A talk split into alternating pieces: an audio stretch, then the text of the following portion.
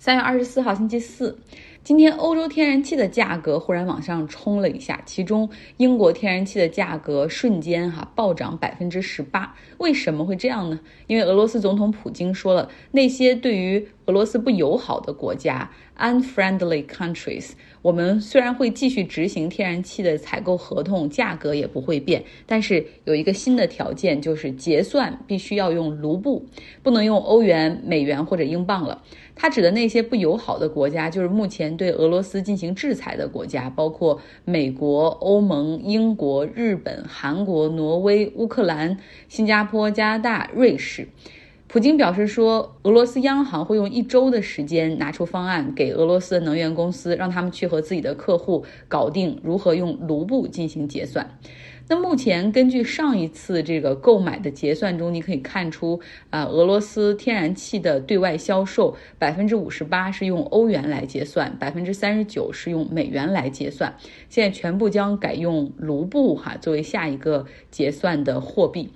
那么怎么去搞卢布呢？就是让这些外国公司可以去外汇市场上去购买卢布。所以受到这个消息的影响，俄罗斯的卢布对美元汇率今天也出现了大幅的上升。那大概目前是九十六卢布对一美元，前段时间最低好像到了一百一以上了对一美元。啊，那当然，俄罗斯央行为了拖住卢布的汇率，也做了一些其他的动作，比如说提高基准利率到百分之二十，比之前大概多了一倍，然后这就让人们有动力把钱留在银行里面，因为你储蓄利率高了嘛，这样就不用让大家去恐慌取钱，不会存在挤兑的风险。另外呢，他们还在进行外汇管制，禁止将外币转移出俄罗斯。俄罗斯的股市将在周四的时间恢复交易，这是他们二月二十五号关闭股市以来的首次开放。算一下哈，这就四周的时间过去了。为什么关闭呢？那是因为入侵战争打响之后，当天莫斯科交易所的指数暴跌了百分之三十三。第二天，二月二十五号的时候，就果断决定关闭股市的交易。原计划是在三月五号重启，但是后来俄罗斯金融市场看没有达到他们所觉得的那种比较稳定的条件，所以一直推迟到三月二十四号。也就是今天哈，再重新开始恢复交易，但是这个交易也不是完全的交易，是有很多限制。比如说，要想交易莫斯科交易所的指数三十三个成分股，他们的这个交易时间是受限制的，从早上九点五十到下午两点哈，这个时间是可以交易的，而且是禁止卖空。同时呢，俄罗斯还拿出了一百亿美元的主权基金，应进行股票的购买，来积极的救市。其实历史上有不同的国家，因为出现战争或者灾难，暂时关闭。本国的股票交易，试图稳定金融市场，但是基本上哪怕你关的时间再长也好，被关在里面的资金等待着这个窗口一旦打开，他们还是会出逃。所以近些年我们看到的一些例子，比如说二零一五年希腊债务危机，当时当时希腊股市一度被关了五周之久，恢复交易之后，他们的股市是大跌百分之十六，其中银行股暴跌百分之三十。二零一一年。阿拉伯之春令埃及的三十多年的这个老总统穆巴拉克被赶下台。埃及曾经是关闭股市两个月，当他恢复交易的时候，当天指数还是跌了百分之八点九。在美国，二零零一年九月十一号，它遭遇到了恐怖袭击，股市之后关闭了四天，但是恢复交易之后，像标普五百当天还是下跌了百分之五。那我们看俄罗斯的。股市哈，它今天开盘之后估计也会跌，因为一些大的俄罗斯公司，他们有的是在英国上市，比如说俄罗斯储蓄银行，它在英国。之前还允许这个股票进行交易的时候，就已经跌去了百分之七十五。那后来由于制裁，哈，像这些俄罗斯在英国所上市的一些公司，目前是限制交易的状态。其实反倒我觉得对他们是一个保护。另外呢，由于对这些俄罗斯寡头企业的制裁，所以普遍预计大概十五家超级大型规模的俄罗斯企业近期债务违约的概率从百分之七上升到了百分之五十七。俄罗斯百姓在这段时间到底感受如何、体验如何？没有太多的报道，不论是欧美媒体还是俄罗斯媒体都没有太多的报道。只只是知道今天普京身边的一个高级政策顾问哈，他之经常是在外部事务 （international affairs） 中，呃，去做这个普京的。气候变化的这个大使。这个人叫 Chubais，他呢宣布辞职，他已经带着自己的妻子离开了俄罗斯，目前在土耳其。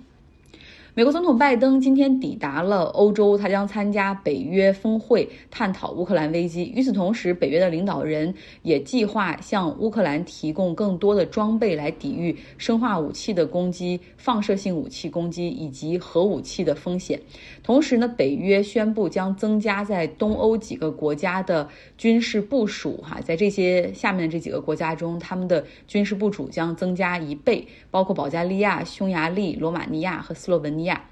其实我平时都不怎么看电视，但是今天在网上看了一会儿阿扎 z 拉半岛电视台的新闻，看到他们的记者在乌克兰西部城市利沃夫的火车站台上面拍下的这些片子哈，从东部和北部转移过来的。逃难的家庭，然后他们在这个站台上，因为成年男性是不允许离开乌克兰嘛，所以在利沃夫的站台上很容易就能够辨识哪些火车是开到哪里的。如果你看这个车上全部都是女人和孩子，那他们开往的是欧洲；如果全部都是男人，那那么这个火车就是 domestic，就是乌克兰的国内的火车。很多人是很多男人，他是把自己的妻子、孩子送到利沃夫，然后挥泪在站台上告别，他们搭上国。内的列车回到自己的城市，守着自己的家。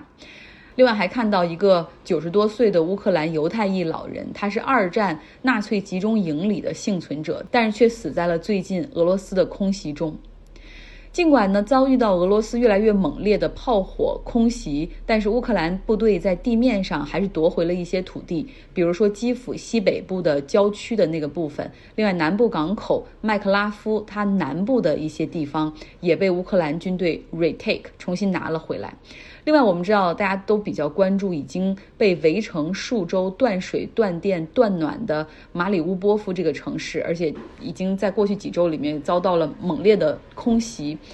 有一个希腊外交官被认为是最后一个从那座城市中撤离的西方外交使节，他在周日的时候回到了老家雅典。面对记者的采访的时候，他说：“俄罗斯希望用闪电战攻下这里，那在二十四小时之内进行了密集的轰炸。”他说：“我能告诉你的是，毁坏和伤害是无法治愈的。我所看到的是这个城市在眼前消亡。你想，他撤走的时候都是上周六了，到现在又过了四天，哈，呃，不知道马里乌波夫的情况会是什么样子。”为什么作为希腊的外交使节会在马里乌波夫留守呢？是因为这个城市素来和希腊有一些渊源，大概有十五万的希腊裔的百姓在这儿居住，所以希腊政府当时是想帮助他们进行撤离。那现在呢，希腊总理也表示说，他们愿意出钱哈去帮助马里乌波夫完成重建。好了，这就是今天的节目。晚上要有一个小饭局，所以今天短一点，然后提前录出来。希望你有一个愉快的周四。